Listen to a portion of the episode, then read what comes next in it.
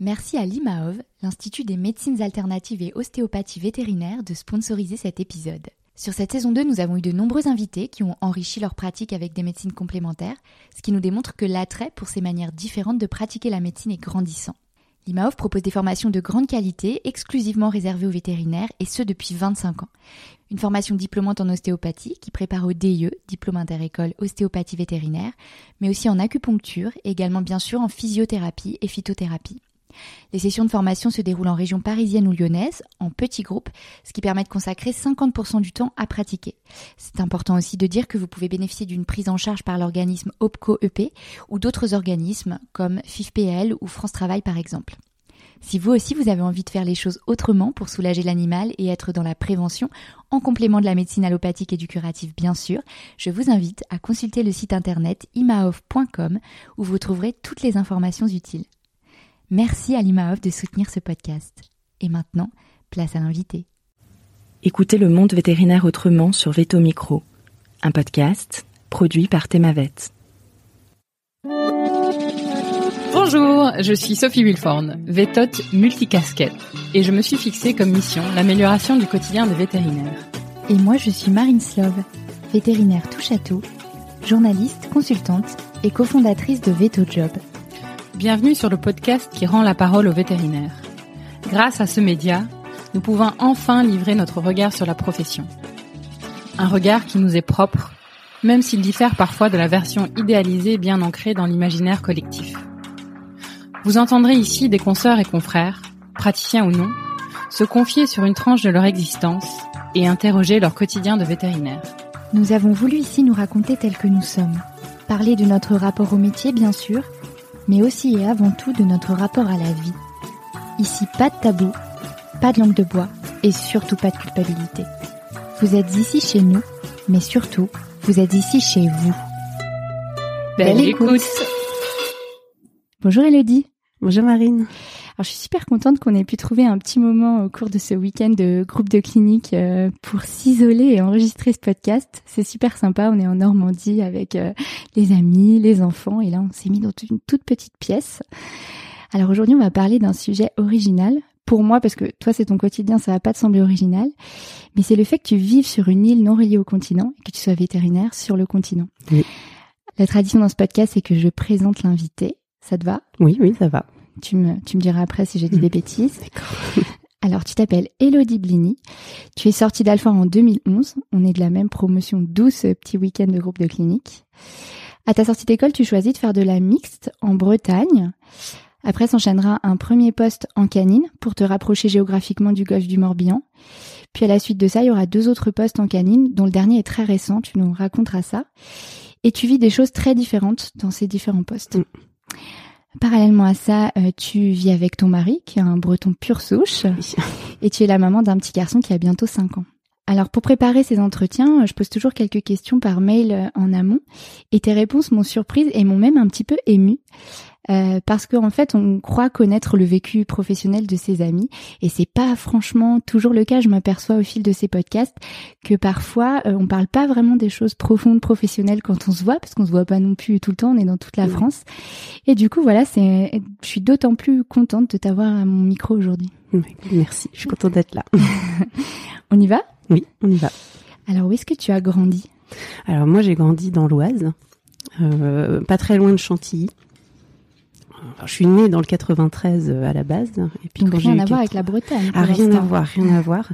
Euh, le lien que j'avais quand même avec la Bretagne, c'est que bah, euh, j'avais une, enfin, ma- mon grand-père avait une maison, petite maison sur l'île aux Moines, donc dans le golfe du Morbihan, et j'y allais y passer toutes mes vacances. C'était le seul endroit où on partait, parce que mes parents n'avaient pas non plus euh, des mille et des cents, et on partait un mois à l'île aux Moines tous les étés. Donc il y a un attachement d'enfance. Un attachement, ah ouais, très fort. Et moi, j'ai, ça fait, bah, j'ai toujours su que je voulais faire vétérinaire. Et euh, plus les années passaient, plus je savais que je voulais aller habiter en Bretagne. Et je voulais m'occuper euh, des vaches en Bretagne.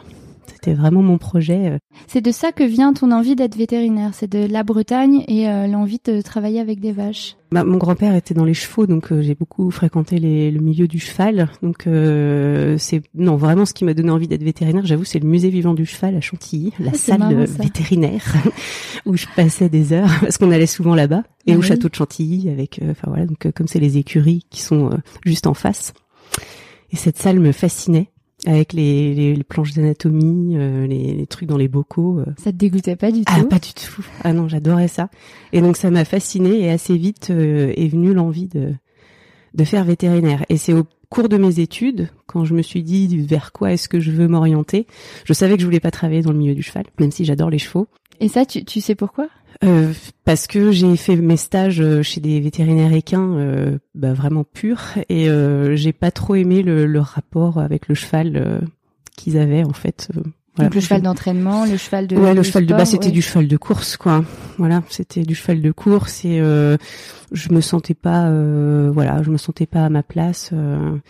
et puis bon, après mon, mon grand-père juste a aussi beaucoup fait pour pas que je tombe dans le, enfin, que j'attrape le virus du cheval. C'est ce qu'il me disait surtout, n'attrape jamais le virus du cheval. Euh, J'ai tellement vu de filles qui se détournaient de leur carrière pour faire du cheval. voilà, donc. Euh, Donc tu mets le cheval de côté, mais ah, pour je mets le cheval de euh, côté, mais par contre, euh, voilà, l'envie de de- d'être vétérinaire au sens large du terme, euh, c'était vraiment, euh, ouais, c'était moi. Je voyais pas ce que je pouvais faire d'autre, même si on a beaucoup essayé de m'en dissuader. Euh, enfin, Pourquoi on a essayé de t'en dissuader bah beaucoup de, enfin, tout tout le monde disait oh là là, c'est beaucoup trop dur, euh, t'arriveras jamais. euh. et puis bah j'ai Parce que t'es passé par la voie classique du concours euh, A? euh, alors je suis passée par la voie classique du concours A, mais j'ai très très mal vécu ma prépa et pourtant euh, j'étais très scolaire au, au lycée. C'est pour ça que je me suis dit bah c'est bon, euh, ça va aller. Euh, Je m'étais bien renseignée et puis bah je suis arrivée au moment où on est passé de la prépa veto à la prépa BCPST avec beaucoup de maths, beaucoup de physique, beaucoup de chimie. Je détestais ça. Et euh, j'ai très très très très mal vécu ma, ma classe préparatoire, vraiment. Ça a été ça a été très dur. J'ai j'ai ouais, j'ai quand même je me suis accrochée les deux ans parce que je pense que c'est dans mon caractère de justement de dire ouais ouais de dire bah je vais c'est pas une raison. C'est pas parce que euh, on me dit que je vais pas y arriver que que je vais pas y arriver mais bon j'ai eu euh, des grosses euh, ouais, des grosses déconvenues des gens qui ont pas du tout été gentils des profs qui ont vraiment pas Mhm. été gentils du tout du tout du tout et euh, ça a été très dur Donc tu fais deux ans, du coup? je fais deux ans, je finis admissible au concours, donc j'étais super contente. Euh, dernière admissible, D'accord. donc j'étais beaucoup moins contente. Et en fait, euh, je me suis arrachée aux oraux, mais j'ai été bon assez nulle quand même. Et euh, si ça avait été dans une année normale, je l'aurais eu. Sauf que c'était dans l'année, ouais. où il y avait que 180 places. Et je me suis dit, je peux pas repartir un an, vivre un an comme ça, je pouvais pas. Donc je suis partie à la fac, euh, concours B. Et, euh, et là, bah, par contre, voilà, je me suis détendue. euh, je m'étais même trouvé un autre objectif qu'être veto, parce que je me suis dit, si jamais j'y arrive pas, il faut pas que ma vie s'arrête euh, s'arrête là. Et peut-être que c'est ça qui m'a aussi permis d'avoir le détachement. Tu te mets moins la pression. Ouais, euh, voilà, de dire je ferai autre chose. Et donc j'avais trouvé, je m'étais dit, je partirai en Bretagne. J'avais trouvé, je crois, un master à Brest dans euh, gestion environnementale du littoral. Enfin voilà. Mais c'est à ce moment-là que je me suis dit, de toute façon, je sais que j'irai en Bretagne. Cette envie de vivre en Bretagne, elle est hyper précoce. ah ouais, en fait. ouais, ouais. Je, je- voilà, c'est c'est là là-bas. C'était là-bas que je voulais être. Bon, pour autant, tu as le concours et tu choisis Alfort, alors que tu aurais peut-être pu aller à Nantes, un peu plus Oui, proche parce de la que bah, parce que voilà, parce que ma famille était à côté de Paris, parce que bah, euh, mon copain de l'époque était aussi là-bas, donc euh, voilà, c'était et puis bon bah oui, puis Alfort, voilà, il y avait un petit, euh, c'était toujours pareil quoi, c'était un petit challenge, euh, c'était bien Alfort. Et je me suis beaucoup plu à, à Alfort, hein, c'était vraiment chouette. C'est ça que j'allais te demander. Est-ce que, euh, qu'est-ce que, comment ça se passe tes études à Alfort? Est-ce que c'est conforme à ce que tu attendais? Euh, non, pas du tout. Ça c'est bah comme pour tout le monde. hein, Il y a eu des choses euh, géniales. J'ai rencontré des gens géniaux dont tu fais partie. Ah, C'est. Non, mais c'est vrai. Ça, enfin voilà. mm, Vraiment, il y a eu, j'ai eu créé des liens très forts et Mhm. il s'est passé des choses très fortes personnellement et euh, et même intellectuellement. Après, euh, non, les études, euh, je m'attendais pas, à- je m'attendais pas à ça. Euh, J'avais peut-être un peu trop mangé, je pense, euh, avec la prépa, avec les concours. euh, trop de connaissances, trop de. J'avais hâte en fait de me mettre à la pratique. Donc les deux, deux, trois premières années où il y a beaucoup de, de, théorie. théories, je les ai pas aussi bien vécues que j'aurais pensé. J'avais envie de, de, faire autre chose, donc euh, du coup c'est vrai que j'étais voilà, j'étais pas très très assidue, j'avoue, dans les amphis. Vive la Ronéo. On coupera ça.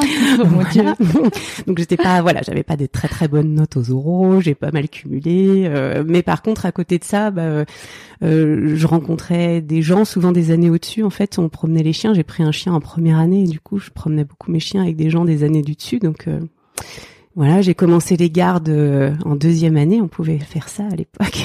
c'est vrai, mais je crois qu'on est la seule année à avoir fait ça sur les. mais on était en binôme avec des gens plus vieux mhm. que nous.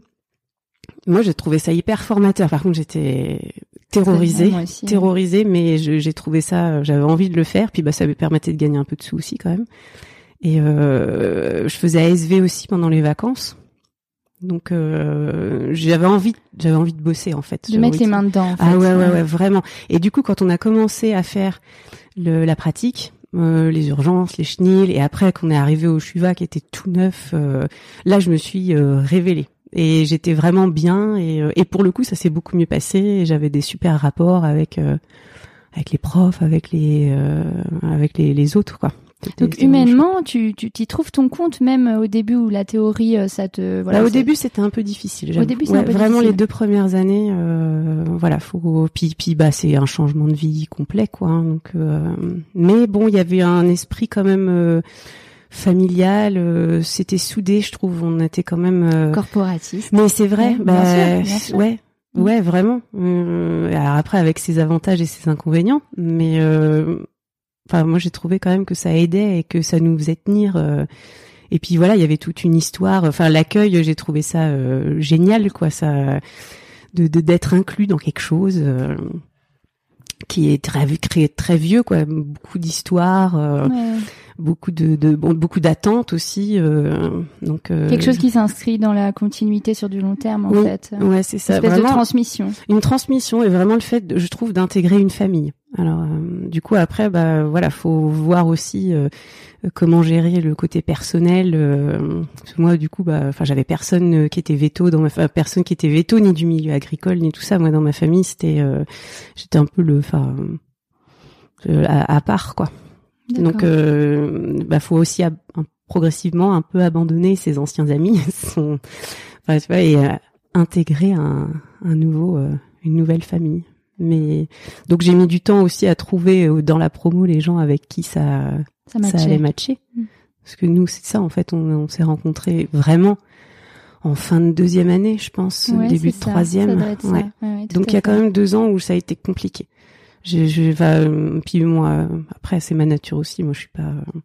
Je pense que je, fais. je un peu de temps pour. Euh, ouais, bah oui, oui. Et puis je, je, je me juge. Enfin, je me juge beaucoup, je me compare beaucoup. je me sens toujours un peu euh, à l'écart. Euh, T'as mis du temps à apprendre à avoir confiance. Ouais, finalement. ouais, ouais, ouais, ouais. Puis vraiment avec, euh, je me rappelle en deuxième année euh, vraiment des fois où j'ai, voilà, j'étais, euh, j'étais pas bien quoi. Hein. je prenais des antidépresseurs et tout de manière pas, pas bien du tout quoi. Ah oui, ah, vraiment. Oui, d'accord, ok. Quand ah tu dis pas bien, il y a eu vraiment des périodes difficiles au début de tes études. Ouais. Quoi. Ouais, ouais, ouais, ouais. Bah oui, parce que c'est ça. C'est, je pense, on a, on a cravaché, cravaché. On s'est on est un peu sorti de soi-même euh, une, fin, une fois qu'on arrive euh, dans les études. C'est un truc qu'on attendait depuis tellement longtemps. Et puis bah.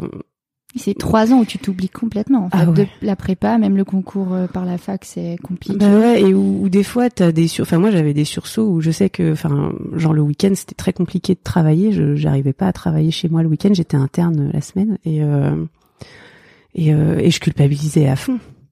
Hmm. Je euh, à mort. Je voyais mes les, les, les, gens qui étaient avec moi qui bossaient euh, comme des tarés et qui, et qui étaient super bons en fait. Et je me disais où est-ce que j'ai atterri? Je mérite pas ma place en fait.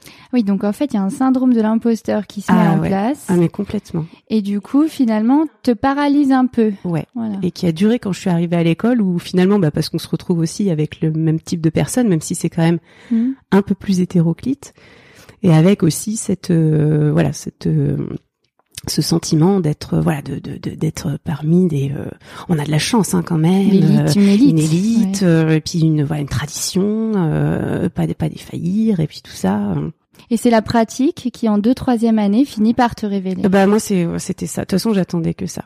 Et c'est vrai que c'est du coup maintenant, c'est vraiment ça. Je me vois pas faire autre chose.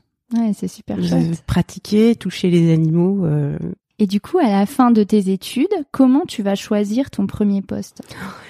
Bah en fait, je l'ai pas vraiment, enfin, je l'ai pas vraiment choisi. Euh, alors au départ, en fait, c'est ma vie personnelle qui s'est imbriquée un peu dans ma vie professionnelle, comme. C'est souvent le cas. monde. Mais euh, quand j'arrive en dernière année, donc euh, j'avais choisi la spécialisation en rural, toujours en me disant, je veux, moi de toute façon, je veux travailler en Bretagne. En Bretagne, il y a des vaches. Si je fais de la rurale, je suis sûre de trouver un poste euh, n'importe où où je veux en Bretagne. Voilà, c'était vraiment mon, truc. Donc je fais ma dernière année en rural et donc à l'époque j'étais avec quelqu'un depuis longtemps. Ça se passait pas très bien, mais je voulais y croire quand même. Et lui, il voulait rester en, à Paris. Donc j'avais prévu de faire l'internat en ruminant à Alfort, en me disant au moins euh, je continue de faire de la vache, euh, mais je reste à Paris. Et puis bah il s'est trouvé que euh, voilà la vie a fait que j'ai rencontré mon mari à ce moment-là, breton, Que tu connaissais déjà. que je connaissais en fait. On était amis d'enfance et on s'était perdu de vue. Ça faisait 15 ans qu'on se faisait que de se croiser, et que alors que j'allais tout le temps là-bas et que lui il y était tout le temps. Et Donc là, tu parles de l'île aux moines. voilà. Et, euh, et on a fini par se recroiser bah, l'été, euh, l'été de ma dernière année de- d'études, quoi, l'été de ma thèse. Et, euh, et là, voilà, il y a eu un truc, il y a eu un, il y a eu un truc. Je me suis réalignée euh, pour autant parce que rester à Paris, c'était un crève-cœur, vraiment. Je le faisais parce que je, voilà, toujours pareil pour euh, essayer de plaire à tout le monde, essayer de, voilà. Et euh, c'était vraiment un crève-cœur. Et euh, là, le fait de me dire c'est bon, je pars, je quitte tout, je, je largue tout, je repars, et je vais enfin vivre ce que, voilà, ce que je suis prête à vivre. Et donc, euh, donc je suis pas, alors je suis vraiment, j'étais complètement naïve. Alors je me suis dit, oh, de toute façon, je vais pas trouver du boulot avant deux, trois mois. Il va falloir que je fasse plein de, plein d'entretiens d'embauche. euh, Ça me stressait un peu. Et du coup, j'ai contacté un de mes maîtres de stage parce que j'avais fait un stage dans le Finistère en lui disant euh, oui alors euh, si tu si, t'entends quelqu'un euh, qui, qui a un poste euh, mon donc mon copain m'a dit qu'il me suivait partout en Bretagne pourvu que ce soit au bord de la mer et euh, il me dit d'accord et euh, 24 heures après il y a mon premier employeur qui euh, m'appelle c'est Philippe Enaf, le président de, de l'ordre des vétos euh, bretons. Il me dit oui, alors j'ai un poste euh, à Planquette. c'est vraiment juste à côté de la mer. si tu veux, tu commences la semaine prochaine. Quoi. Et donc j'ai été visiter parce que j'étais à l'île aux Moines à ce moment-là, donc j'étais à Planquette qui était à une heure et demie de route, magnifique. Et j'ai dit bah ok, banco. Pas de problème. Et voilà. Et j'ai commencé. euh, bon, j'ai dit pas la semaine prochaine, parce qu'il faut le temps quand même que je prévienne ma famille qui a rien compris, qui dit mais mais où, ah bon tu pars en Bretagne Ils pensaient déjà que j'allais retravailler dans l'Oise et tout. J'ai dit non. Et je suis partie. Et je suis jamais revenue. Voilà, je reviendrai jamais. Alors, tu m'as écrit pour préparer cette interview que euh, tu étais tombée sur des patrons très sympas, bienveillants et confiants. Alors, je trouvais que c'était vraiment des très beaux, euh, un très beau descriptif. Comment ça se traduit au quotidien et qu'est-ce que ça t'apporte en tant que jeune vétérinaire? Euh, bah en fait, il y avait un esprit euh, très euh, familial, donc où vraiment, enfin voilà, ils étaient euh, euh, très, enfin très gentils euh, et pas du tout dans le jugement ou dans le euh, là là là faut faire du chiffre ou faut que tu fait tant de consultes dans la journée, faut que tu prescrives tant de trucs. Oui, ils m'ont jamais pris la tête là-dessus, vraiment. Ils ont ils répondaient à mes questions quand je leur posais des questions parce que je disais bah alors euh, euh, vous faites quoi d'habitude euh, là-dessus euh, histoire qu'on se cale un peu et tout ça. Mais ils m'ont jamais donné de consignes. Putain, tu fais ci ça ça. Donc On euh, laissait au- autonome. ah ouais vraiment. Alors des fois entre guillemets c'était un peu flippant parce que bah, eux ils partaient faire leur tournée euh, le matin et on était deux en fait salariés euh, bah, en canine du coup le matin. On était tous les deux sortis d'école en même temps avec Patrick mon super binôme voilà. Et heureusement, peut-être qu'on était tous les deux aussi, on s'est portés l'un l'autre.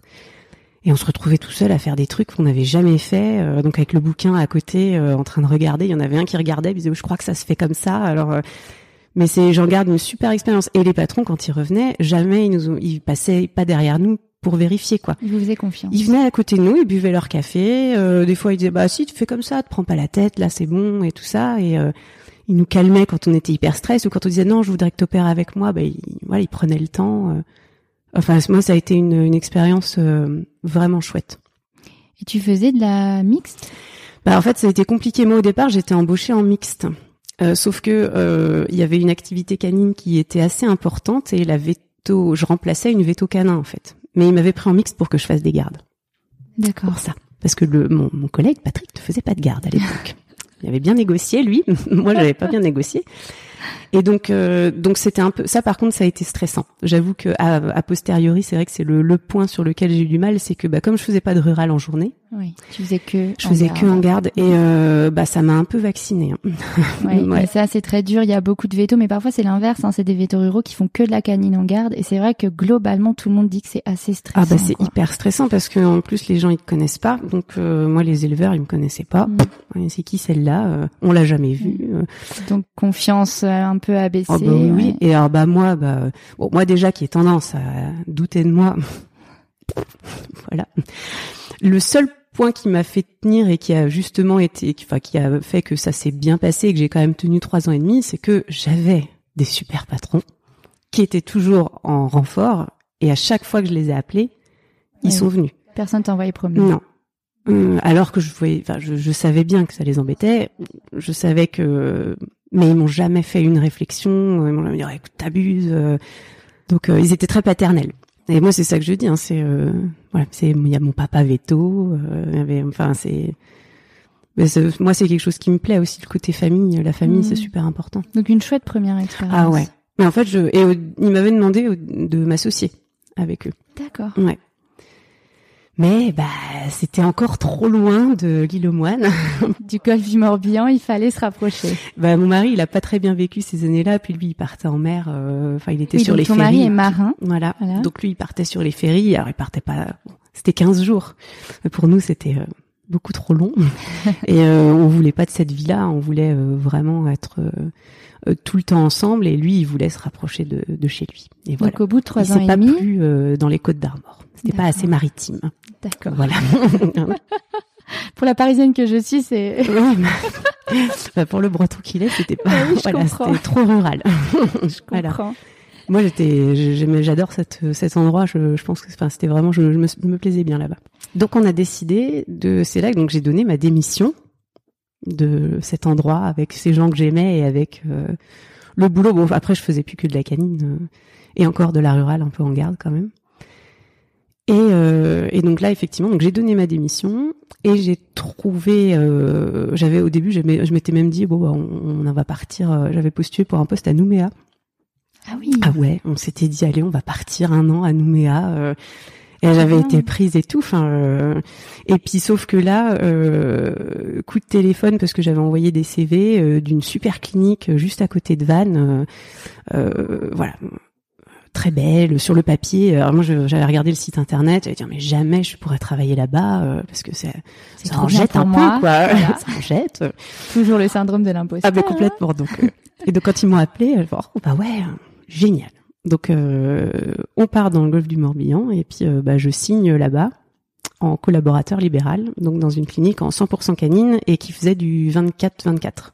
Vous ne vivez pas à- l'île aux moines Non. pour l'instant, vous vivez. Sur, on a pris une location sur euh, sur le continent. On n'était même pas sûr de vouloir habiter sur l'île aux moines à la base, parce que moi ça me faisait un peu peur. euh, pas forcément l'insularité, c'était plus le fait de me retrouver un peu isolée dans au milieu de la famille, de, mon mari, parce que voilà, on, on plaisante en disant qu'ils sont un peu tous cousins, mais c'est vrai, ils se connaissent tous euh, depuis euh, depuis des voilà des, des générations. Et comment ça se passe euh, quand tu euh, arrives dans cette clinique? Alors ça a été très bizarre parce que euh, bon, euh, j'ai j'ai eu l'impression de me retrouver un peu euh, en, au service de, de, de médecine ou de chirurgie à Alfort.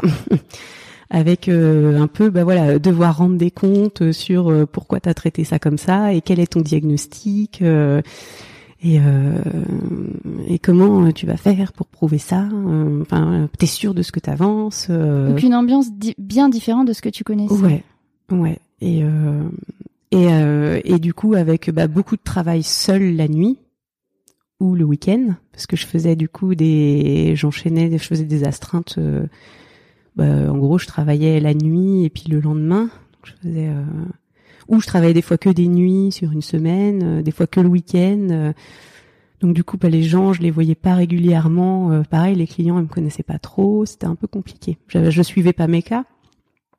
Et quand euh, je transmettais, on changeait mes traitements ou on me tenait pas au courant. Enfin, c'était un peu bizarre. Ouais.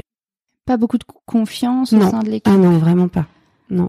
Donc euh, ça, ça a été assez difficile à vivre et j'ai vraiment perdu confiance en moi en un an et demi de temps. Et c'est vraiment, pour le coup, je suis retombée. J'ai eu l'impression de retomber en fait comme au début de mes études veto. Comme quoi, hein, c'est très euh, personnel. Hein, et comme quoi, on c'est là qu'on se rend compte aussi de ses forces et de ses faiblesses. Mais euh, comme quoi, moi, effectivement, si euh, voilà, si on me met trop la pression, je, je me décompose quoi. D'accord. Et je me suis décomposée vraiment. Donc là, un état euh, psychique qui est pas top. Quoi. Ah, pas, pas top du tout. Non, non, vraiment. Puis j'étais fatiguée. En fait, aussi le fait de travailler beaucoup de nuit, ça décale. Et Oui, on n'arrive pas. À, je trouve qu'on n'arrive pas à récupérer pareil. Parce que tu faisais combien de nuits par semaine? Bah, je faisais deux, trois nuits par semaine. Ouais, ce qui est énorme. Bah, en fait, sur le papier, je me suis dit, oh, en fait, sur le papier, ça m'avait été vendu en disant, tu travailles deux jours et deux nuits par semaine. Donc, euh, ça va, c'est comme si tu faisais un, un 80% temps en salarié, blablabla. Et, euh, et en fait, pas du tout, c'est pas du tout pareil. C'est pas du tout pareil. Et puis, c'était un week-end de garde sur trois. euh, et euh, ouais, c'était avec des, bah du coup des grosses, des grosses urgences quoi, beaucoup de, beaucoup de cas, beaucoup de chirurgie en urgence. euh. Donc ça Et, use en fait. Ah ouais, ouais, ouais, ça use, ça stresse. Mm. Euh, et c'est pas ultra. euh, euh, quand t'es tout seul, en plus, c'est pas encore. Je pense que quand t'es intégré, quand il y a, euh, euh, il y a, on est plein dans le même bateau, parce que je veux dire, Oui, bien tu sûr. te retrouves la nuit à deux, trois ou tout ça, mais quand t'es tout seul, t'es vraiment face à ton face à tes cas de merde quoi Mm. et euh, t'as l'impression d'avoir que ça donc c'est pas du tout satisfaisant et euh, il y a beaucoup de trucs qui foirent euh, enfin et quand euh, quand les animaux ils meurent derrière ou que les gens sont pas contents parce que euh, ils étaient dans le stress ils ont pas bien compris comme on t'a dit puis qu'après les patrons reviennent derrière en disant, oui alors le monsieur était pas content du tout euh, de la façon Mm. dont t'as il y a un gars qui m'a pris la tête pour un goéland une fois euh, parce qu'il m'a déposé un goéland qu'il avait trouvé et euh, j'avais essayé de soigner le, le- la- cette pauvre bête qui avait dû se, je pense, s'électrocuter sur un sur un fil, il avait des grosses Ouais. brûlures. Et euh, parce qu'il était pas si mal. Puis après j'ai fini par l'euthanasier parce que c'était trop compliqué et puis qu'en plus il était pas très sympathique, il était agressif. Essayait de se faire bouffer à chaque fois. Je dis bon ça Pas d'instinct c'est un goéland, Et, euh, et le monsieur était venu se plaindre à mes patrons euh, qui m'avaient convoqué en disant oui, euh, alors le monsieur, euh, donc il trouvait que on- on- tu donnais l'impression de pas avoir envie de t'occuper de l'oiseau. euh, voilà, euh, bon, enfin bref, euh, c'était que des trucs comme ça. euh. Ça te tirait sur la confiance en soi. Ah bah oui. Énormément. Ouais, bah, et, et du coup, j'ai tout, tout le bénéfice des trois ans et demi que j'avais eu euh, dans la première clinique où euh, j'étais j'étais bien, les clients ils m'aimaient bien en plus. Enfin, il y avait un, vraiment un vrai truc qui s'était passé. Ah bah là, tout est tout est reparti. Et je me suis presque retrouvée comme au début de mes études, avant justement ce côté révélation, pratique et tout, où je disais mais en fait, euh, je sers à rien. euh, J'y arrive pas. euh, Est-ce que c'est vraiment ce que je veux faire? C'est quand même dur. euh, euh, voilà. Tu remets tout en question en fait. Ouais. Ouais. Pour une ambiance qui est pas au top et en Mm. plus pour ces gardes qui te tirent dessus. Ouais, bah c'est ça le travail de nuit seul. Euh, Ouais. ouais, Mais c'est marrant parce qu'il y a un épisode d'Hélène Létard qui fait euh, des urgences à domicile et euh, elle a une analyse euh, hyper intéressante de dire que c'est pas le même métier les gardes de nuit que Mm. la journée Mm. et qu'en fait c'est hyper compliqué de d'enchaîner les deux parce qu'en fait tu rentres pas te coucher le lendemain matin. C'est ça. Et, euh, et enfin, j'ai vraiment trouvé son analyse dans cet épisode intéressante. De, et elle, elle dit que peut-être la solution à ce problème de garde, que les vétos veulent plus faire les gardes, etc., c'est d'essayer d'envisager euh, les choses sous le- l'angle que ce sont deux métiers différents, Oui. en fait. Je pense aussi que les gardes de nuit deviennent de plus en plus compliquées. Euh, aussi parce que les, les attentes des clients sont pas les mêmes euh, et que on te on te demande d'être disponible vraiment euh, tout le temps. Enfin moi je vois même là en garde de nuit, euh, il y a des gens qui appellent parce qu'ils disent bon non mais je veux qu'il soit vu ce soir parce que de toute façon demain je travaille, j'ai pas le temps. euh. Et il y a ça aussi qui vient se rajouter en plus du travail de nuit qui est effectivement euh, les gens paniquent plus vite, euh, on est plus angoissé, les animaux aussi. Hein, euh, ils arrivent pas à dormir, alors ils t'appellent parce qu'ils arrivent pas à dormir deux Bien fois, sûr. trois fois. Donc tu dis venez, mais ils savent pas s'ils veulent venir. Et puis il faut qu'ils trouvent quelqu'un pour les emmener. Alors tout ça c'est très, euh, bah ouais, je, je pense qu'effectivement il y a un, la, la garde de nuit, c'est plus les gardes de nuit maintenant sont plus qu'elles étaient il y a euh, il y a 20 ou 30 ans où effectivement bah, les gens appelaient il faut que je vous l'amène tout de suite parce que c'est ultra urgent c'est voilà c'était une question de vie ou de mort là maintenant ça devient du c'est autre chose quoi ça, ça devient un peu du, du, social euh, en même temps donc euh, quand t'as ça plus euh, ta journée plus tu sais que le lendemain tu vas avoir toute la journée et, et moi je sais qu'il y a des fois où j'ai des gens au téléphone et où je, en plus moi j'arrive pas à à couper court. Donc où euh, je suis euh, peut-être un peu trop gentille, trop trop à l'écoute, mais je trouve que c'est important aussi d'être à l'écoute des gens. Il y a des gens qui ont, enfin, il y a personne qui leur répond. Ils disent j'ai appelé trois vétos, personne me répond, personne veut venir, et on sent une détresse quand même chez certaines personnes. Et, et euh, sauf qu'après quand je dis oui mais madame, je, je, travaille demain, et et ils entendent pas quoi, ils sont dans leur dans leur mmh. truc quoi. Et alors du coup sur ce poste, tu disais que tu es resté 18 mois. Oui à quel moment tu te dis il faut que j'arrête, ça me correspond pas? Alors bah, toujours pareil pour une raison personnelle, c'est que j'avais envie de, fonder une famille, j'avais envie d'avoir un enfant. Et en fait, j'étais collaboratrice libérale et euh, bah euh, je commençais à voir à quel point ça allait être euh, compliqué d'avoir un enfant. Enfin, en fait, je me sentais pas en sécurité. Pour la maternité. alors que bon, enfin voilà. Financièrement. Financièrement, ouais, financièrement et euh, et euh, et puis bon bah comme psychologiquement j'étais pas bien euh, voilà je pense que c'était ça aussi qui me faisait me dire c'est peut-être pas le le bon endroit pour euh, pour avoir euh, pour avoir un bébé et puis bah du coup je, moi je cherchais un salariat à temps plein et bah autour de Vannes à l'époque c'était impossible. Voilà, c'était que des trucs. Euh... Alors si j'ai eu des cliniques où on me proposait des mi-temps, euh... mm. ou un, un mi-temps et puis euh, on fait le mercredi, euh, le samedi et, et, puis toutes les vacances scolaires. On me dit bah non, enfin mm. moi c'était pas possible. Et j'ai fini par donc euh, voilà pareil un appel un jour, le destin. Donc un veto qui m'appelle en me disant bah voilà moi je cherche quelqu'un pour gérer un cabinet à côté de Lorient en, donc en canine, euh, temps plein. Euh. Vous vivez toujours là où vous Là, on était encore, euh, ouais, on était toujours sur le continent. Toujours sur le continent. Et et donc bah j'ai ah, bah, j'ai dit j'ai dit banco, j'ai même pas négocié, ah, rien du tout. du coup oui je prends. Et j'ai vu oh il y a un peu de route, hein, il y a quand même 60 km aller, 60 km retour, mais c'est pas grave. Fallait que je m'éloigne de. Oui de cet endroit. C'était vital de changer. De ouais, c'était vital. Et ils m'ont quand même proposé de me passer en salarié quand j'ai dit que je démissionnais. Donc, euh, parce qu'on m'avait soutenu mordicus que c'était pas possible d'être en salariat alors que tu travaillais de nuit parce que euh, pour les questions de repos, de machin et tout. Donc euh, du coup c'était voilà. Euh, et donc voilà. Donc je suis partie. Dans, et alors pour le coup j'arrivais dans un tout petit cabinet, tout petit avec bon une ASV et demi en gros et toute seule parce que donc ton patron était où? Bah en fait lui il avait une autre clinique en Normandie. Il avait acheté ce cabinet-là euh, parce qu'il avait eu l'occasion et euh, que euh, en gros lui il venait euh, une, une fois tous les 15 jours quoi. Et sinon j'étais toute seule. Autonomie. autonomie 100%. On lui dit tout ce que tu as besoin, tu me demandes le matos, tu prends, voilà. Et et puis bah là du coup j'ai remis les mains dans le dans le cambouis et, euh, et je voyais les gens et euh, je suivais mes cas et je faisais ce que je voulais et c'était. Tu retrouves de la sérénité professionnelle à ce moment-là. Oui. Donc c'était pas facile de travailler seul euh, parce qu'il y a des moments où on bloque un peu sur euh, sur les cas où on se sent quand même un peu démuni, surtout quand on n'a pas non plus euh, énormément d'expérience. Mais ça s'est ça s'est bien passé.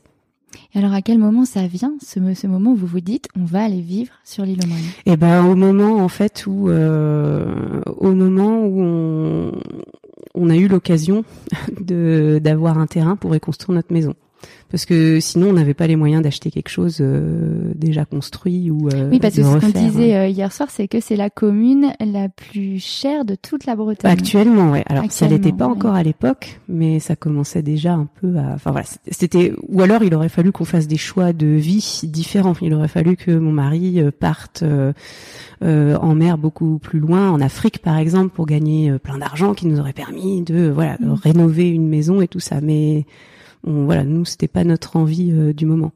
D'accord. Donc on a eu cette occasion là et là on s'est dit allez on y va. Et puis bah aussi parce que voilà on y allait souvent et et que euh, on se disait bah c'est quand même trop bête euh, de pas de pas y vivre.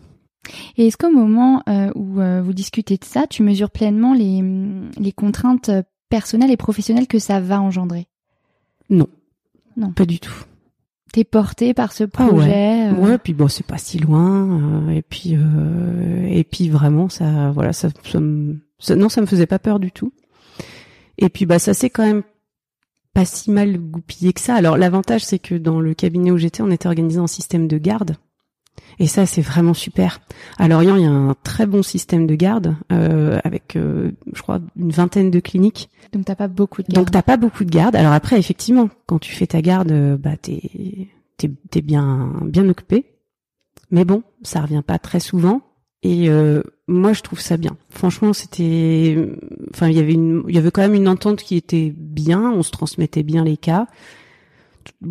Quasiment tout le monde jouait le jeu.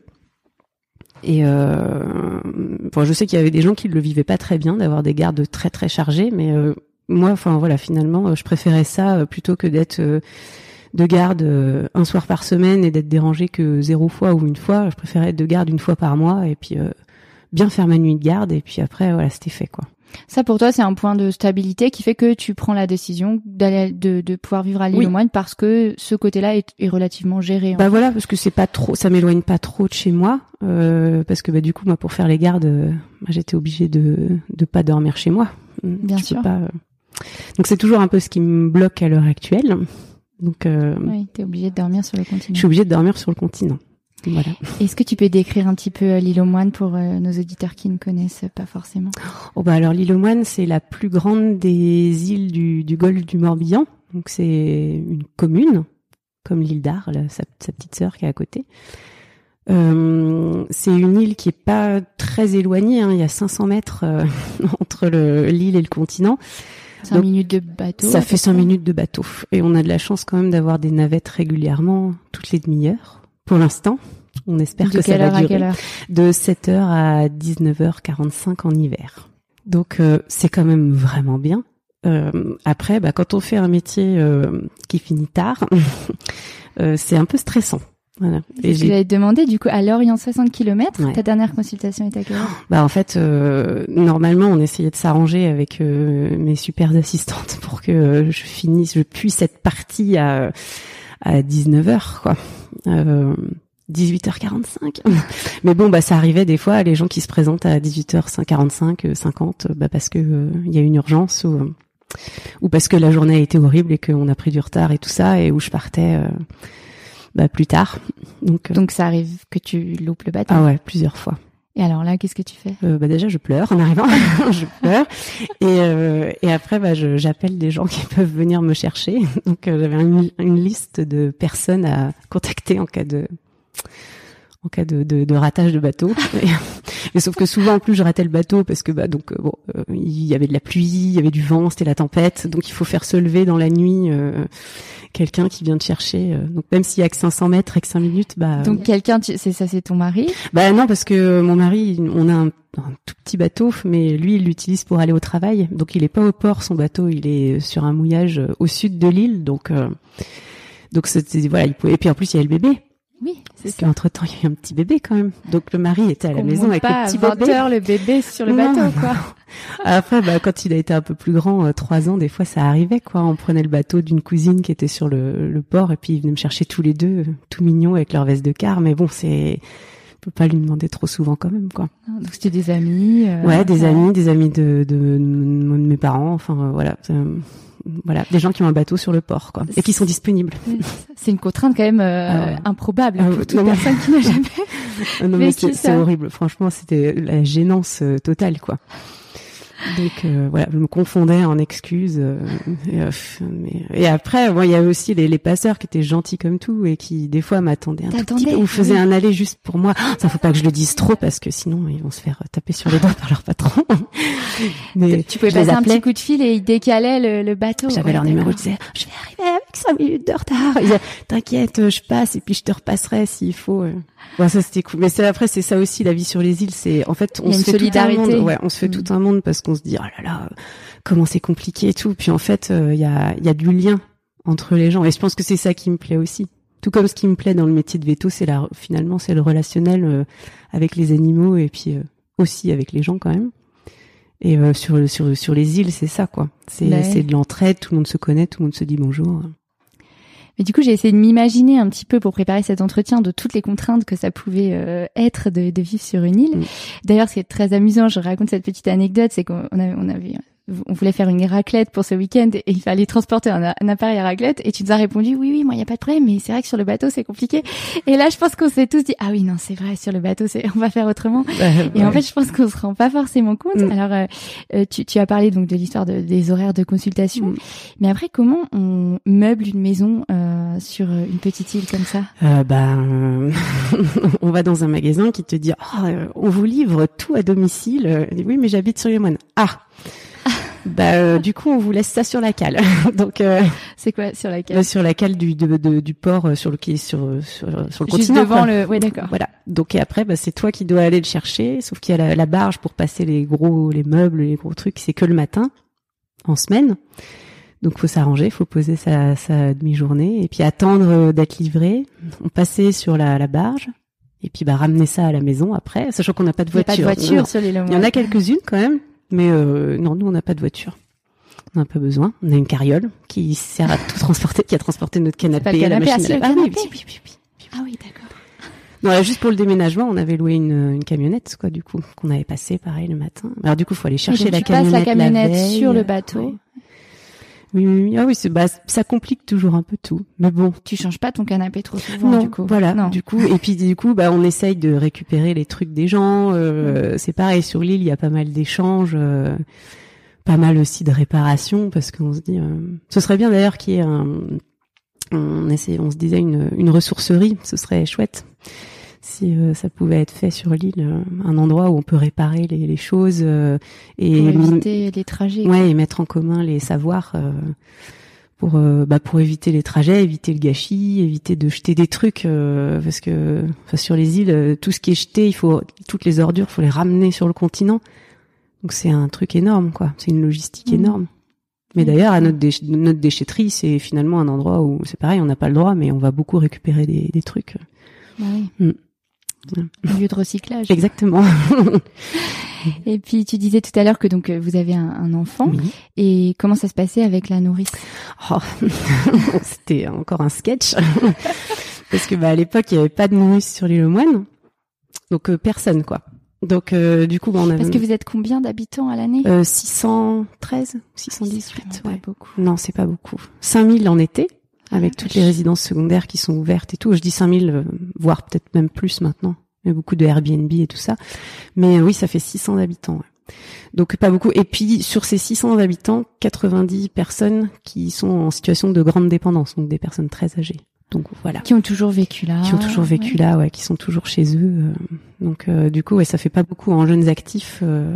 Oui, donc les nourrices, forcément, il n'y a, Bah, y y a pas avait le marché. Et puis nous, on est arrivé à une époque où il y avait pas d'enfants, pas de jeunes, de petits bébés. Là maintenant, il y en a plus. Donc, du coup, il y a une MAM qui s'est ouverte depuis Super. deux ans. Ça, c'est Et Vous en génial. avez pas profité. Et non, non, non, nous, euh, voilà.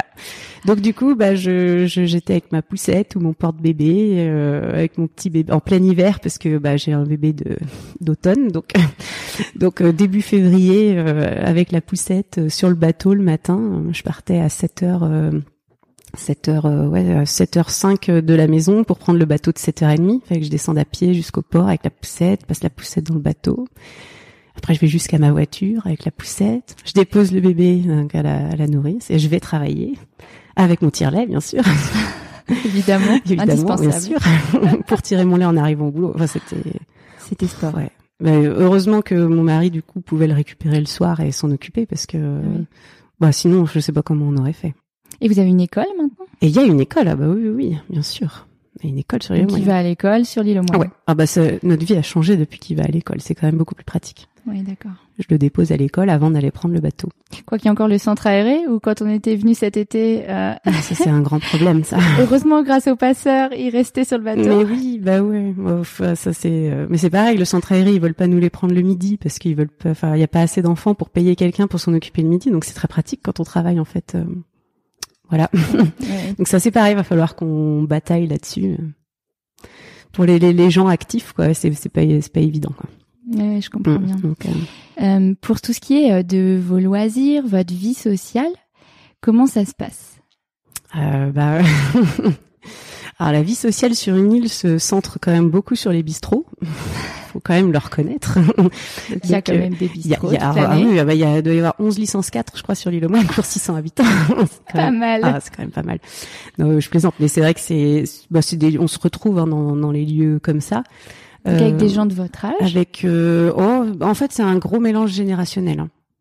On est amis avec, moi je suis ami, enfin on est amis avec des, des gens qui ont l'âge de nos parents. Euh, des, des, voilà, on a des copains aussi, hein, mais c'est pas toujours euh, facile d'avoir que ça colle au niveau des plannings et tout. Donc, euh, ça se mélange, pas mal. Et les enfants, c'est pareil. Du coup, ils sont à l'école euh, bah, de la mat de la maternelle, de la très petite section jusqu'en CM2. Ils sont dans la même classe avec la même institutrice. Ah oui, tout est mélangé du coup. Tout est mélangé. Donc il y a voilà, tout le monde est tout le monde est ensemble. Donc bon et puis bah après nous c'est vrai qu'en termes de loisirs on a essentiellement euh, des loisirs euh, nature. Maritime. Maritime euh, bon mon mari pêche moi je, je, vais courir je promène mes chiens oui le cinéma n'est pas une option de toute façon. Non non alors il y a une association qui diffuse des films quand même mais bon c'est des films un peu d'auteur alors pas, pas toujours très envie d'aller les voir. Donc mais bon on essaye de voilà on essaye il y a des il y a des associations sportives quand même donc on fait du sport avec d'autres personnes. Euh, voilà, c'est. C'est un mode de vie. C'est un mode de vie, ouais. Là, on a parlé des contraintes, mais je suppose qu'il y a aussi plein de belles choses. Alors, c'est quoi les choses euh, qui te font dire, pour rien au monde, j'échangerai cette vie-là? Euh, Bah, alors le cadre. Euh, moi, où que d'où que je parte, en deux minutes, je vois la mer et les couleurs et, et les oiseaux dans le jardin. Et euh, il y, a, y, a, vraiment un, lien très très fort avec la nature qui est euh, indispensable euh, pour moi et, et de la nature non exploitée. Enfin, je sais pas trop comment dire ça, mais la nature naturelle. oui, c'est ça. non mais vraiment, enfin c'est de la, voilà, la liberté, le, grand air, le, et puis le fait, ouais voilà, le fait d'avoir un peu, pour le coup, ça c'est vrai que nous c'est la chance qu'on a d'avoir un peu l'impression d'être tout le temps en vacances quand même. D'accord. Bah oui, parce que dès qu'il fait un peu beau, zen, ah ouais. un peu bah cool et un peu calme. Bah moi mes week-ends, enfin, oh, mais quand il fait beau, par exemple, euh, bah tu vois, je vais aller à la plage, euh, on va faire un pique-nique sur la plage, euh, puis après on va se balader à la côte. donc, enfin, c'est les vacances quoi. Je dis le mmh. lendemain, j'ai les pieds dans l'eau comme ça, et puis le lendemain, je sais que je vais aller au boulot, mais c'est pas grave quoi, je suis bien. Quand on a préparé cette interview, euh, tu expliquais que cette charge logistique plus cette euh, charge compassionnelle importante euh, qui fait partie de toi, tu l'as dit, tu es très à l'écoute de tes clients, c'était extrêmement énergivore et que tu avais besoin de faire le vide et que c'était une des raisons pour lesquelles tu appréciais vivre à l'île aux moines, c'était ce, ce, cette manière de recharger les batteries. Et tu enchaînais en m'expliquant que faire beaucoup de garde ou être à ton compte, ça te paraissait presque, tu utilises le mot insurmontable, mm. tellement ça, tu avais l'impression que ça allait te manger de l'énergie en mm. plus. Est-ce que tu peux nous expliquer ça? Mais c'est même pas une question de manger de l'énergie, c'est que vraiment, euh, je, je, pense que je, je, me, je me sentirais investi euh, et leur corps et âme pour mon métier et euh, et avec euh, ne, pas pouvoir en fait euh, m'en détacher et y penser tout le temps et euh, là, c'était l'avantage finalement depuis que je suis sur l'île aux moines, j'arrive à faire ça. J'arrive en fait, à, je, je, je, suis dans ma voiture, je prends le bateau, je pense plus au boulot. Tu coupes parce que sinon, j'y pense tout le temps. Euh, je pense, bah, et j'y arrive maintenant. Alors après, il y a peut-être aussi les années, euh, l'expérience et tout, mais le fait de d'être tout le temps au taquet et les gardes dans un sens, en fait, euh, moi, j'arrive pas quand je suis de garde, euh, j'arrive pas à vivre normalement. En fait, je suis comme ça. Enfin, je suis je suis en stressée derrière mon téléphone. je regarde tout le temps ne voit pas, mais tu mimes quelqu'un de stressé. je, je, je, je, regarde, je regarde mon téléphone toutes les deux secondes pour être sûr que je capte bien. Je m'appelle s'il y a personne qui appelle pour euh, être sûr que le transfert d'appel a bien été fait. Je regarde euh, des bouquins euh, avec des cas d'urgence en me disant ah, si jamais, enfin, dans un état de stress permanent. Donc je du coup, le fait de me dire si j'étais de garde, euh, et j'admire les gens qui font ça, hein, mais si j'étais de garde un week-end sur deux, euh, je pourrais pas. Bah, mon week-end, ce serait un week-end de travail, quoi. Oui, bien sûr. C'est c'est pas, pas un jongler entre les deux. Ouais, d'accord. Et euh, et c'est pareil avec le le le, le boulot en fait. C'est euh, et c'est pour ça que je me dis si j'étais à, mon compte, je penserais à ça tout le temps et je me dis j'aurais une charge mentale mais que je me sens pas capable de, de supporter. Et tu, tu m'expliquais aussi, et ça, ça m'a euh, interpellé, que tu culpabilisais beaucoup de ça. Oui. Euh, ça te, ça faisait que tu ne te sentais pas une vraie veto. C'est le mot que t'emploies. Mais vraiment. hein. Moi, j'ai trouvé ça euh, hyper dur envers toi-même. Et du coup, c'est quoi ton idée du vrai veto? Enfin, moi, pour moi, les vrais vétos, euh, c'est alors c'est les vétos qui sont euh, déjà qui font un peu de tout, qui passent Ultra de la mixte. vache au chien, au chameau. Ah oui, oui, euh, un dromadaire à soigner à côté, pas de problème, j'y vais. qui tentent des trucs, qui se foirent, mais bon bah voilà, euh, euh, j'ai essayé et puis bah ça passe. euh, voilà, on, on va, on essaiera une autre fois. qui arrivent à gérer, qui sont bien sûr libéraux, Ce sont les vétos que tu as rencontrés quand tu as fait tes premiers stages, en je fait. pense, ouais, et, et que je vois maintenant, même parmi mes amis euh, ou mes collègues. Euh, pour moi, c'est ça. hein, En fait, c'est le veto que j'aurais voulu être. et des fois, quand on me dit ah t'es veto, et en, en même temps, il y a aussi pas mal de gens quand euh, je dis je suis veto, ils me disent ah t'es veto, mais tu soignes euh, les vaches ou tu soignes que les chiens? Alors je dis bah je soigne que les chiens, mais j'aime bien, c'est vachement bien. euh, ouais ouais. Donc euh, je me sens un peu ouais, je me sens un peu. Puis des fois je me dis ah la fille elle fait un soir de garde par mois, déjà ça la stresse. Alors qu'il y a des gars ils sont, enfin des gars des filles d'ailleurs, je dis des gars des filles, hein, c'est pas, mais il y a des des vétos qui sont de garde deux trois fois par semaine et c'est des gens que j'admire beaucoup. Et oui je m'en veux de pas faire ça. C'est fou, ça. Ouais. C'est encore un syndrome de l'imposteur. Ben, Alors, ce qui est très marrant, c'est que à notre micro avec Sophie, on a aussi des vétos ruraux et eux, ils nous Mhm. disent que ce sont des vétos bouses, que c'est le parent pauvre de la médecine vétérinaire. Donc, en fait, on peut, on, on est tous le veto bouse de quelqu'un. En voilà, c'est ça. hein. C'est ça. Exactement. Ah non, mais c'est, euh, c'est, du coup, c'est peut-être qu'effectivement, à tort, j'ai, j'ai, j'ai, j'ai peur d'aller plus loin. euh. Et justement, est-ce que, est-ce qu'il est envisageable d'avoir euh, une structure un temps de l'année sur l'île aux moines? Est-ce que tu y as déjà pensé?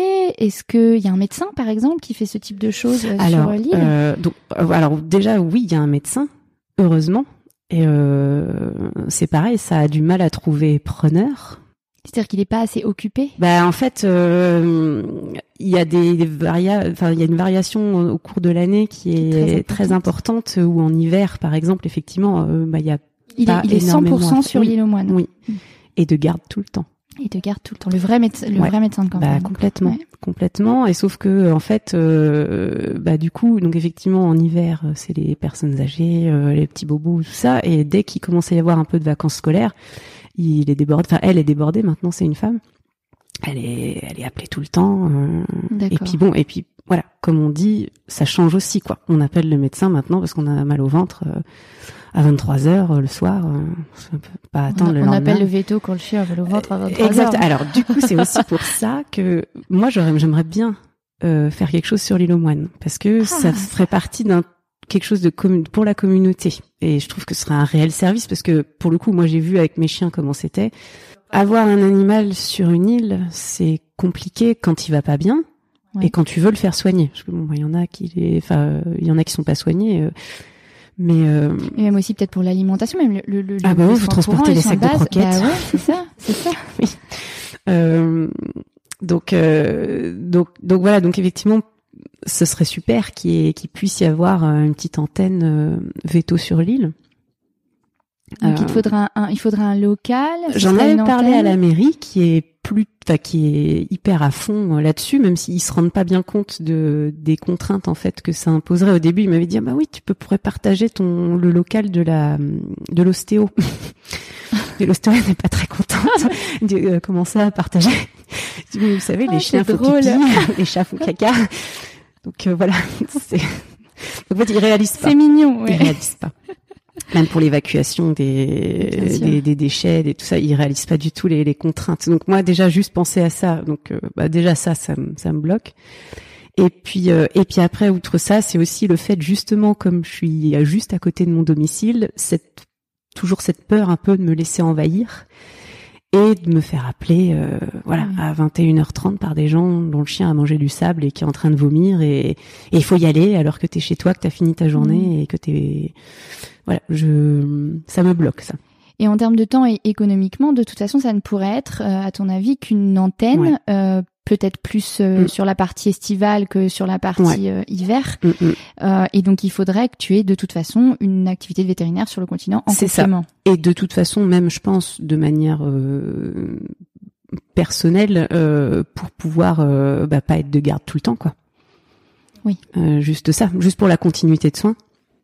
Il faudrait quand même qu'il y ait une structure euh, à côté euh, qui puisse elle être intégrée dans un système euh, pour que ce soit pas trop contraignant, parce que sinon, euh, je gagnerais pas ma vie et je, je serais tout le temps en au boulot, quoi. Oui, c'est ça. Mm. Donc c'est quelque chose qui est dans un coin de ta tête. Et aujourd'hui, t'as Oui. pas trouvé le- la manière de le faire, Non. mais ça reste dans un coin de ta tête. Ah oui, oui, ouais, bah oui, oui, parce que déjà ça m'embêterait que ce soit quelqu'un d'autre qui le fasse. Pour le coup, je serais vexée. Et euh, Mais y a-t-il seulement un autre vétérinaire sur l'île? Bah, ah, non, non, non, mais il y en aura une a priori bientôt. Enfin, une fille de Lille qui est partie en Belgique, du coup, euh, qui est Ah, en qui deuxième va- année là, elle. qui veut donc, peut-être euh, revenir. Ouais, ouais, bah après oui. Bah, Il y a quelques chevaux aussi sur l'île, mais euh, après sinon c'est pas une île très agricole. Quoi. Mais euh, mais euh, je sais qu'à Groix par exemple, c'est un veto euh, qui est à côté de Lorient et il s'est pris un bateau et il va euh, un jour euh, un jour ou deux, ça dépend de la saison, par semaine à Groix. Euh, D'accord. pour euh, bah, pour aller euh, soigner les animaux là-bas. C'est lui qui s'occupe euh, du cheptel, euh, des abeilles. euh, Enfin, ça c'est génial. Ça, Ça, se fait, ça se fait euh, sur d'autres Oui. îles. Parce que Groix, il y a un- quand même beaucoup plus long de bateau. hein. Oui. Ouais, ouais, il y a beaucoup plus long, mais bon, il, voilà, il a son bateau et il y va. Et, euh, Mais bon, par contre, après, les gens, effectivement, s'il y a une urgence, euh, moi, on m'a déjà appelé quand j'étais, quand je travaillais à côté de Lorient, parce que pour une suspicion de dilatation sur Groix en pleine nuit, bah, je dis bah. Et les gens me disent bon, bah, Ah, du coup, qu'est-ce qu'on fait On les laisse mourir Je dis, bah. oui, sauf si vous avez un dur, bateau ça, et, ouais, ouais. et les gens qui sont en vacances avec leurs chiens et qui n'ont pas prévu que. Ah oui, Ouais. c'est vrai, tiens, oui. Ouais. Oui, on n'y pense pas forcément. On n'y Ah bah pense non. pas, en fait. Maintenant, Ouais. en fait, c'est quand on est confronté au problème qu'on se dit. euh, Effectivement, Sinon, c'est compliqué. Mais euh, donc euh, non, non. Bah après sur l'île aux moines, on a quand même fait des campagnes de stérilisation des chats errants. Ça, j'avais réussi à, vu que c'était, je faisais ça sur mes jours de congé quand même pour pas que ça impacte trop mon, mon Et tu cabinet. ça où? Et ben on avait euh, aménagé euh, une partie de garage euh, d'un des élus pour aller euh, pour faire un petit clinique euh, de fortune. C'était chouette, c'était marrant. C'était un peu de la, c'était de la médecine, c'était de la médecine utile, c'était chouette, euh, ça se passait bien, euh, voilà. Ça c'était sympa. Ça je pense que j'aime- j'aimerais bien essayer de le refaire parce que c'est pareil les chats errants, il y a un, il y a quand même un réel souci donc euh, voilà. Alors j'avais une autre question euh, que tu as évoquée hein, quand on a préparé l'entretien. Là, tu parles euh, effectivement des difficultés euh, ben, de cette charge mentale professionnelle qui vient s'insérer dans la vie privée, surtout quand on a une vie de famille avec des enfants en bas âge.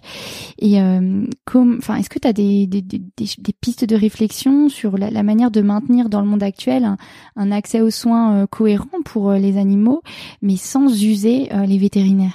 Bah, moi, je, dans un premier temps, euh, le fait de se rassembler, je pense que c'est important, et de s'organiser et de se répartir le, le boulot, parce que on, on a tous, je pense, cette envie de garder aussi quand même notre vie personnelle, mais de bien faire notre métier. Et le problème, c'est que bah, les gens qui se disent les gens qui se disent je fais pas assez bien mon boulot parce que je suis fatiguée, parce que j'ai trop de charge mentale et tout, bah, progressivement ils sont usés et ils arrêtent. Je pense que c'est le même problème en, en médecine Médecine humaine. Et euh, alors que si effectivement euh, c'était mieux euh, mieux réparti, mieux valorisé aussi, parce que franchement les gardes c'est pas non plus cher payé quand t'es salarié. Après bon quand t'es libéral c'est encore pire parce que bah voilà c'est ton c'est ton temps à toi quoi. C'est t'es payé avec ton temps ton temps libre. Et euh, mais du coup, euh, si tout ça, ça on regagnait quelque chose, euh, peut-être qu'effectivement, ce serait plus plus plus simple d'organiser. Qu'il y ait des centres de soins, je trouve. En tout cas, nous, dans les régions qui sont pas très très urbanisées, même si bon, nous c'est pas la, la la campagne, mais on, on a quand même des voilà, on a des des agglomérations. Puis entre deux, il y a rien mais justement pouvoir centraliser les soins quelque part euh, où il y a euh, l'équipe, euh, le matériel et euh, et euh, Donc tabler sur la force du collectif, oui, même si parfois du coup le maillage territorial est assez compliqué parce que les gens sont obligés de faire un peu plus de route. oui, ça c'est sûr, mais en même temps, je pense qu'on n'a pas trop le choix euh, Au vu du contexte au actuel. vu du ouais au vu du contexte actuel. Et puis euh, surtout enfin voilà le j'arrive pas à trouver ce que je comment je veux le dire mais euh, les, les gens qui sont, enfin, on, on est une profession, je trouve, qui a du mal à se fédérer, Oui. euh, à s'accorder. Euh, ça, je pense que c'est, je sais pas, ça vient peut-être de nos études, euh, mais on- Pourtant corporatiste, on l'a dit, pourtant collective. oui, mais ouais. quand même persuadé qu'on est mieux que les autres. Enfin, il y a, a ce Ouais. truc aussi de dire. Euh, euh, ouais, moi je fais à ma façon euh, je fais pas confiance. peut-être. et on a du mal à déléguer. Moi je n'arrive pas à déléguer.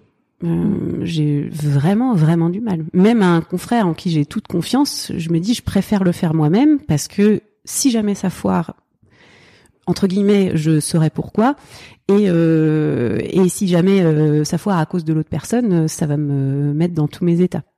Enfin, moi, je le, je le vis comme ça. Hmm. On a énormément de mal à déléguer, donc euh, on est, voilà, on est très, euh, on est pris par euh, par tout ça.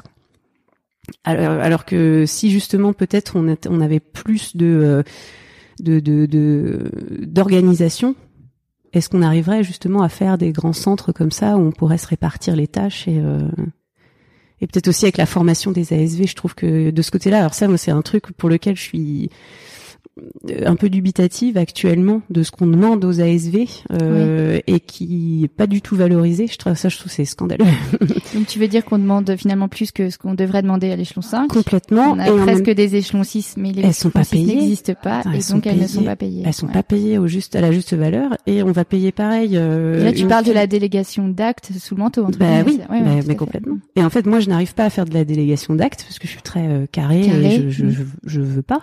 Mais en même temps, il y a des fois où ce serait bien pratique et en même temps, je sais qu'il y en a qui le font. Ça m'est De arrivé. plus en plus, bien, Bien sûr. sûr, ça m'est arrivé aussi. Mais, Mais c'est bien de le bah, dire, j'ai hein, pas le temps, euh, pose euh, le cathéter, mais bien euh, mets le sous-perf, euh, fais-lui telle injection de machin truc et tout.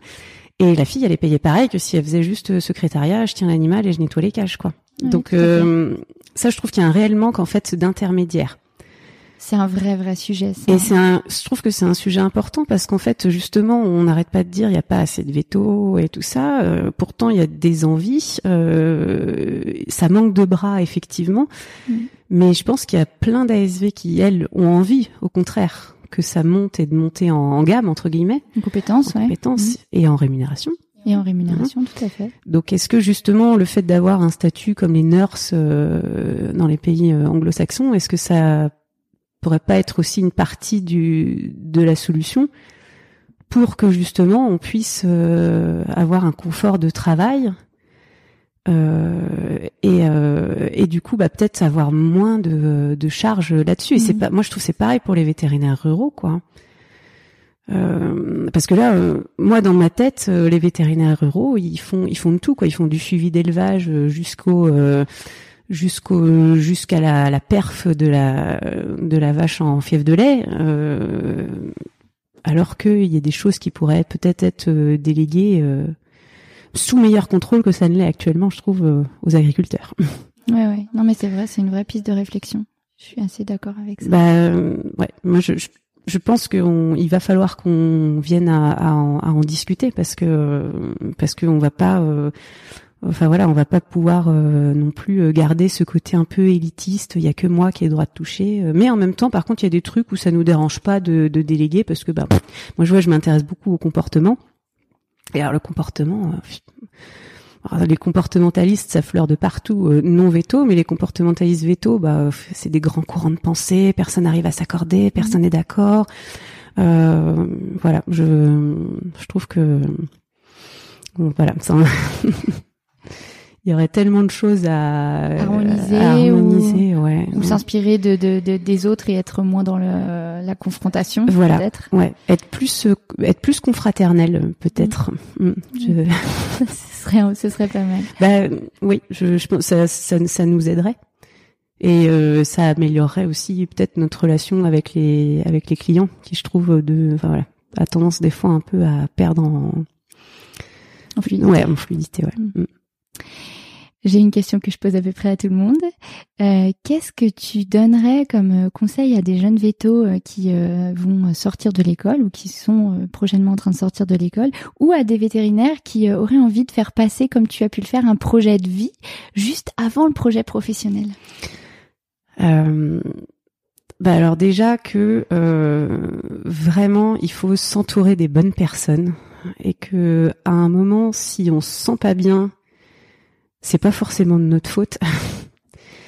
Euh, qu'il faut aussi voir que on, voilà on est un, un métier qui est très prenant et euh, on a des contacts pas pas toujours euh, euh fluides avec euh, nos collègues ou tout ça et je pense que si on se sent pas bien à un moment il faut faut pas hésiter à, à changer euh, en tout cas pas se dire que c'est parce qu'on n'est pas bien et parce qu'on n'est pas bon et parce qu'on c'est notre faute.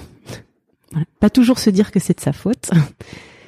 Et euh, je, je, pense que c'est difficile pour le pour notre métier euh, parce qu'on est un métier passion et que souvent on fait ça parce que c'était toujours ce qu'on avait rêvé de faire. Et on se rend compte que bah c'est pas ça qui reste après c'est la vie enfin c'est notre vie c'est les gens qu'on aime et que euh, euh je, je, pense que si on n'est pas bien dans sa vie personnelle, on peut pas être bien dans sa vie professionnelle, ça c'est sûr. Et euh, la vie professionnelle, ça nous donne des compétences, ça nous donne un but intellectuellement. C'est vrai que c'est satisfaisant. Donc moi, c'est ce que je dis, c'est mon métier, il, me nourrit parce que bah effectivement déjà il me nourrit financièrement, mais il me nourrit intellectuellement. Il me donne envie d'aller faire des choses, d'apprendre des choses. Mais ce qui me fait vraiment vibrer et ce qui me fait me lever tous les matins et respirer et profiter de la vie, c'est ma famille, c'est c'est ma vie personnelle et et l'île moine. Et l'île moine et la la, ouais la, la, nature quoi, le, le, le, lien le lien vrai. Euh. Et ça c'est quelque chose qui se qui doit enfin qui se privilégie on, on le privilégie parce qu'on a vite fait d'être emporté par plein d'autres choses. Euh, et, euh, et de passer à côté de ça et de se réveiller bah effectivement parce que on a un drame personnel ou parce que euh, à un moment on n'en peut plus nous on craque et faut trouver une espèce de d'endroit où on peut se ressourcer en fait ouais. ça peut être sa famille ça peut être un lieu ça peut être euh, bah, on gère tous différemment ça mm. mais je pense qu'effectivement se dire il faut arriver à ouais voilà à avoir effectivement sa sa petite bulle de décompression exactement et où on dit ça hop le boulot il s'en va. Il y a, il y a plus, je suis plus veto, je suis juste moi. Et c'est, c'est difficile parce qu'on a été justement euh, formé à vraiment à tout donner et à, à tout mettre, euh, tous nos espoirs, toutes nos attentes dans ce métier qui est génial, qui a vraiment pers il y a pas beaucoup de gens qui arrivent à le faire. Euh.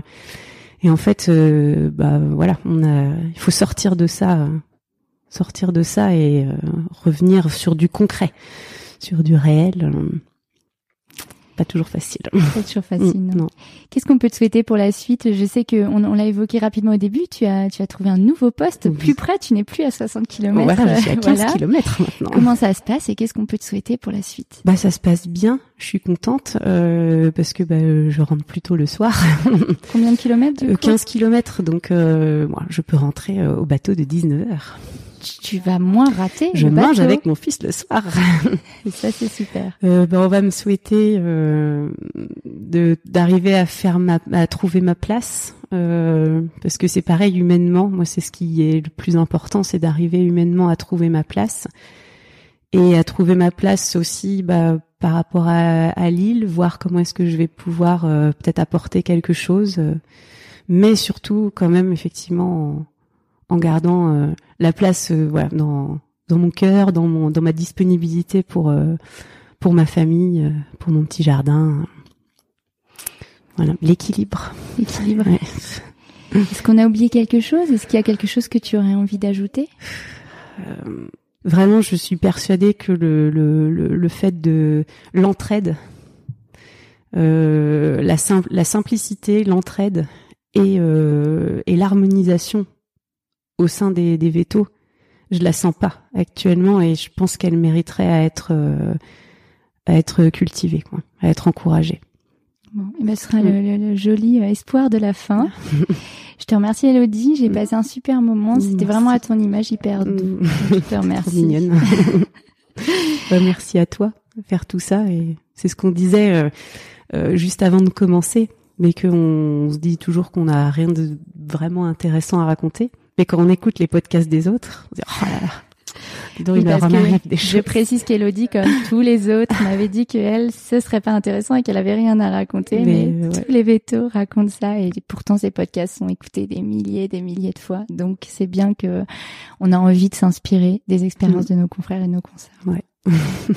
à bientôt Elodie. À bientôt. Si vous avez aimé cet épisode, n'hésitez pas à le partager à vos amis, à vos collègues, à tous les vétérinaires que ça peut intéresser et ou à lui laisser 5 étoiles. Ça aide vraiment ce podcast à se faire connaître et à se développer. Il me reste à vous souhaiter une très belle journée et surtout prenez soin de vous, de votre famille, de vos collègues et de vos patients.